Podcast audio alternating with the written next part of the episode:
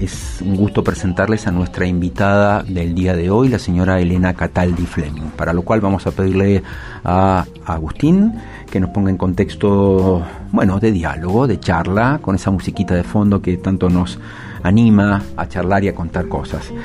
Eh, Elena, una gran trabajadora, emprendedora, presidenta, presidente de la Fundación Equinoterapia del Azul, acaba de llegar de Buenos Aires y siempre tiene cosas lindas para contar. Elenita, buenas tardes, ¿cómo estás? Hola, Carlitos, querido, ¿cómo estás? Buenas tardes, contenta de estar acá. Bueno, muchas gracias por acercarte, por tu tiempo, andas a los saltos todo el día y, y el hecho de que puedas acercarte y compartir con nosotros un poco de buenas noticias siempre es muy bienvenido. Así que gracias a vos. Eh, Elenita, acabas de venir de Buenos Aires, estuviste ahí en el Congreso de la Nación, mientras sigue sonando tu celular. Eh, contame cómo te fue, qué, resultados tuvieron estas reuniones, qué, las disertaciones, las charlas que hubo. Estamos recién llegaditas, fuimos con dos de mis compañeras de la fundación, con las licenciadas Mónica Colton y Mónica Campodónico, ellas son una psicóloga y la otra kinesióloga. Fuimos las tres representando bueno, la fundación eh, a responder una invitación que nos hicieron desde la Cámara de Diputados de la Nación para que vayamos a explicar qué es la equinoterapia, cuáles son sus beneficios, por qué funciona, por qué da resultado y el por qué estamos pidiendo que, que, se trate el proyecto de ley que tenemos presentado ya hace muchos años para que, para que la equinoterapia sea considerada una terapia más, ¿no?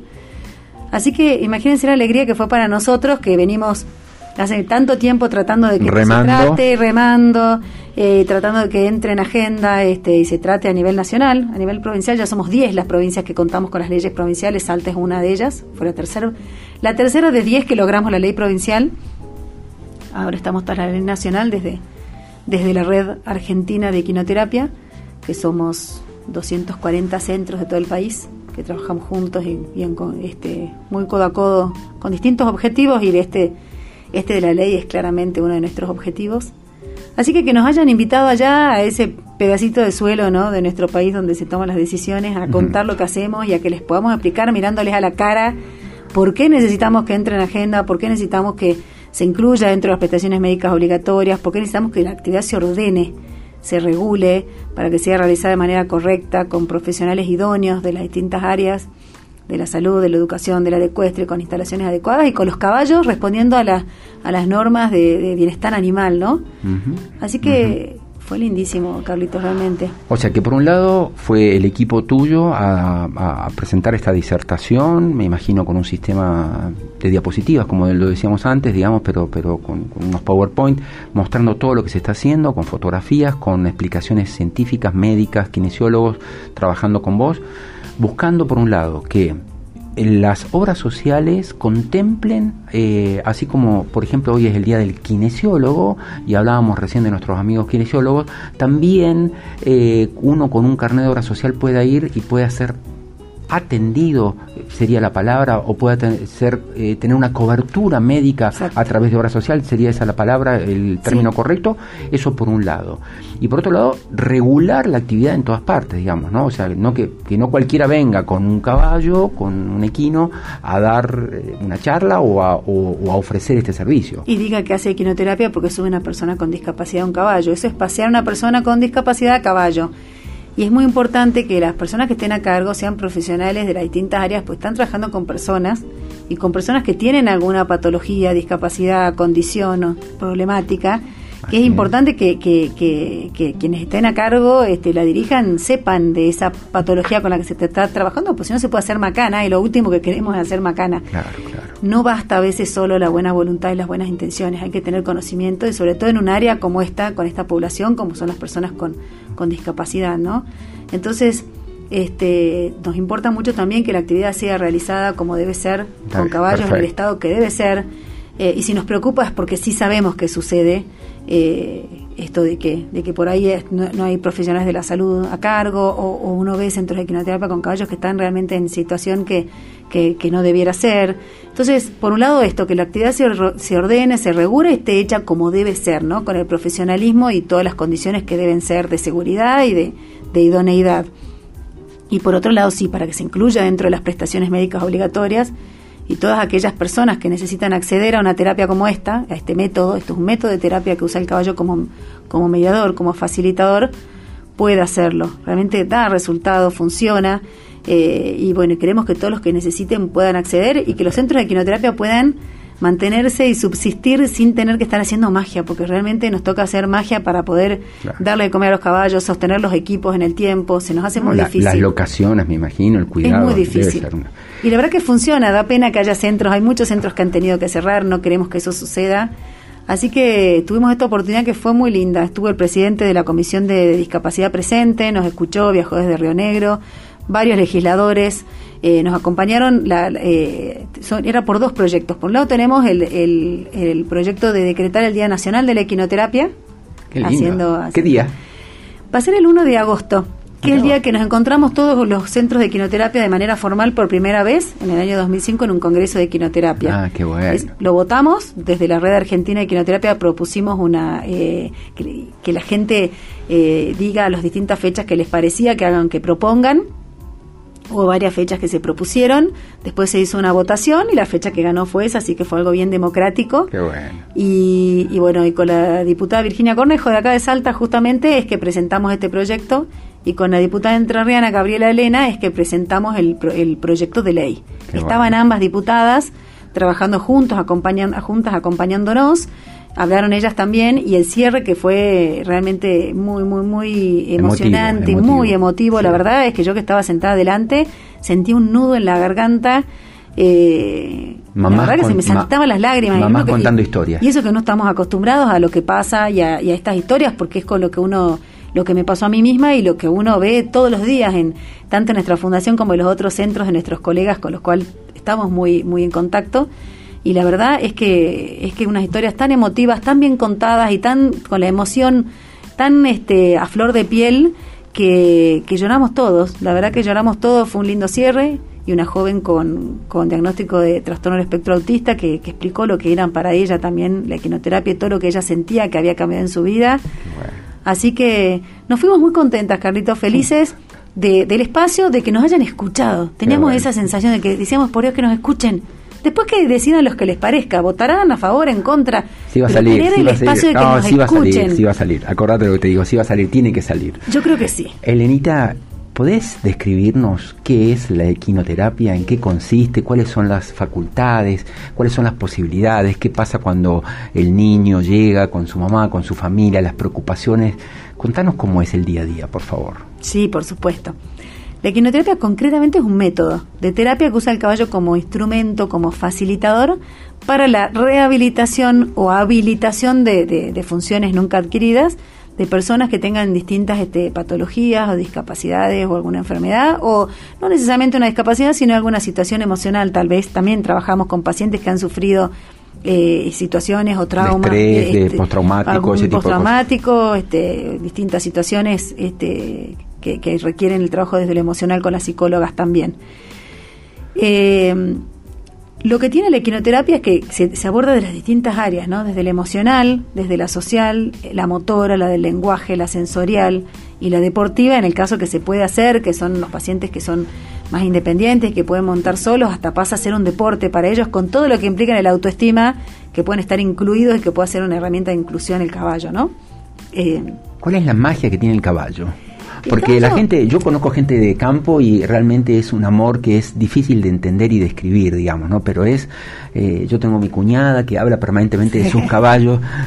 Caballistas son. Y, y, es como un amor, ¿no? Que se genera. Que es un compañero de vida el caballo. Es como un perro, ¿no? Es como el perro, pero el caballo lo que tiene es que además uno tiene ese contacto que, que, que, te lo da cuando uno va montando, que se genera esa cosa eh, que uno se siente que es uno, ¿no? Cuando uno se transforma en un binomio, es como que como si uno se sintiera como completo, ¿no? Eh, algo pasa cuando estamos los seres humanos al lado de un caballo, cuando estamos en contacto con ellos, cuando un chico está en contacto con un caballo, ni hablar una persona con algún tipo de, discapacidad, que el caballo muchas veces pasa a ser la continuación de, su propio, como a completarte, ¿no? Cuando pasa a ser a veces las piernas del que no puede caminar, los ojos del que no puede ver. Eh, algo pasa cuando, cuando sucede el binomio, ¿no? Eh, además de eso, que, lo que genera el vínculo afectivo con el animal, la atracción que genera, la sensación de poder que te da esto de, un animal tan grande, de, de 400 kilos, que este, en algunos casos que uno va arriba montando y que, te, que, que, se entrega a uno, que confía en uno para que uno lo dirija hacia donde quiere ir, eso ayuda mucho a, trabajar lo que es el, autoestima y la autonomía. Pero bueno, además está la explicación motora del por qué funciona tanto en pacientes con, con, con trastornos motores que se usa tanto y es que este movimiento que nos hace hacer el caballo cuando vamos montando a horcajadas, eh, se llama el movimiento tridimensional, te hace mover los mismos músculos y articulaciones como si estuvieras caminando correctamente. Entonces, si pensamos en alguien que está disminuido en esa área y que está moviendo todo como si estuviera caminando, te ayuda a trabajar el equilibrio, a regular el tono, a trabajar Como si vos una, como una extensión de tu propio cuerpo. Es una extensión del propio cuerpo. Qué bárbaro. Y, es, y el vínculo además que se genera, eh, nada, es un animal muy atractivo y muy noble, ¿no? Yo muchas veces, siempre pregunto, a mí me gusta mucho preguntar a la gente que, que, ha montado, ya sea siempre o por primera vez, que te digan una, una palabra eh, ligada al caballo, a las sensaciones que te genera el caballo. Le hago siempre esa pregunta. Y mira, es increíble cómo el 70% de las personas te responden, te da sensación de libertad. Nobleza. El 70, el otro 20 te dice alegría y el otro 10 te responden otras cosas. Pero vos decís, mirá vos, cómo... ¿Cómo se asocia? Pero te hablo de pacientes de quinoterapia, este, te hablo de, personas que, les gustan los caballos y nada más. Pero es increíble cómo la palabra que, vos le decís, decime ya dos para ¿qué te viene a la cabeza? Eh, alegría, libertad, ¿viste? Sí, vos decís, eso genera en los caballos, la sensación de alegría y libertad. Algo, algo pasa ahí. Algo pasa, evidentemente. Y ustedes hacen que pase mejor. Eh, Elenita, ¿cómo, ¿cómo es el proceso para acercarse a la fundación, en este caso a la Fundación Quinoterapia del Azul o a cualquier otra en el país? ¿no? Pero hablemos de lo, de lo tuyo, de lo de acá de Salta. Eh, ¿Cómo es el proceso? Digamos, un, papá se presenta con un hijo con algún tipo de dificultad motora, eh, se explica, se hace una evaluación, se hace un periodo de prueba, empieza a ir lunes, miércoles y viernes. ¿Cómo, cómo, es la dinámica cotidiana del trabajo? Mira, la forma nuestra de incorporar un paciente a la fundación es que generalmente llegan, muchos nos llegan o de boca en boca o derivados por médicos. Hoy, muchos años más tarde, están en esta actividad, hemos llegado al momento en que, que es una alegría para nosotros, en que ya llegan derivados por los mismos médicos. ellos, ellos nos mandan a los pacientes. Mira vos eh, toman contacto con nosotros, que pueden hacerlo a través de las redes sociales o, yo puedo dejar mi teléfono, no hay problema. Tenemos eh, Equinoterapia del Azul, eh, tanto en Instagram como, como en eh, nuestra página web o nuestra fanpage. lo que sí hacemos es que les damos un turnito por una entrevista de admisión, que es sin costo, que es con la licenciada Mónica Campodónico, ella es psicóloga y es quien es la, la encargada de realizar estas anamnesis, estas entrevistas que se hace a los papás sin los chicos primero, el primer acercamiento, que es para, para conocer el paciente, este, cómo son sus características, qué le gusta, qué no le gusta, qué puede hacer y qué no. Eh, y, se hace sin, con los papás sin el, sin el chico presente para no hablar delante de, delante de él, ¿no? Claro, claro. Eh, ese, ese es como nuestro primer acercamiento.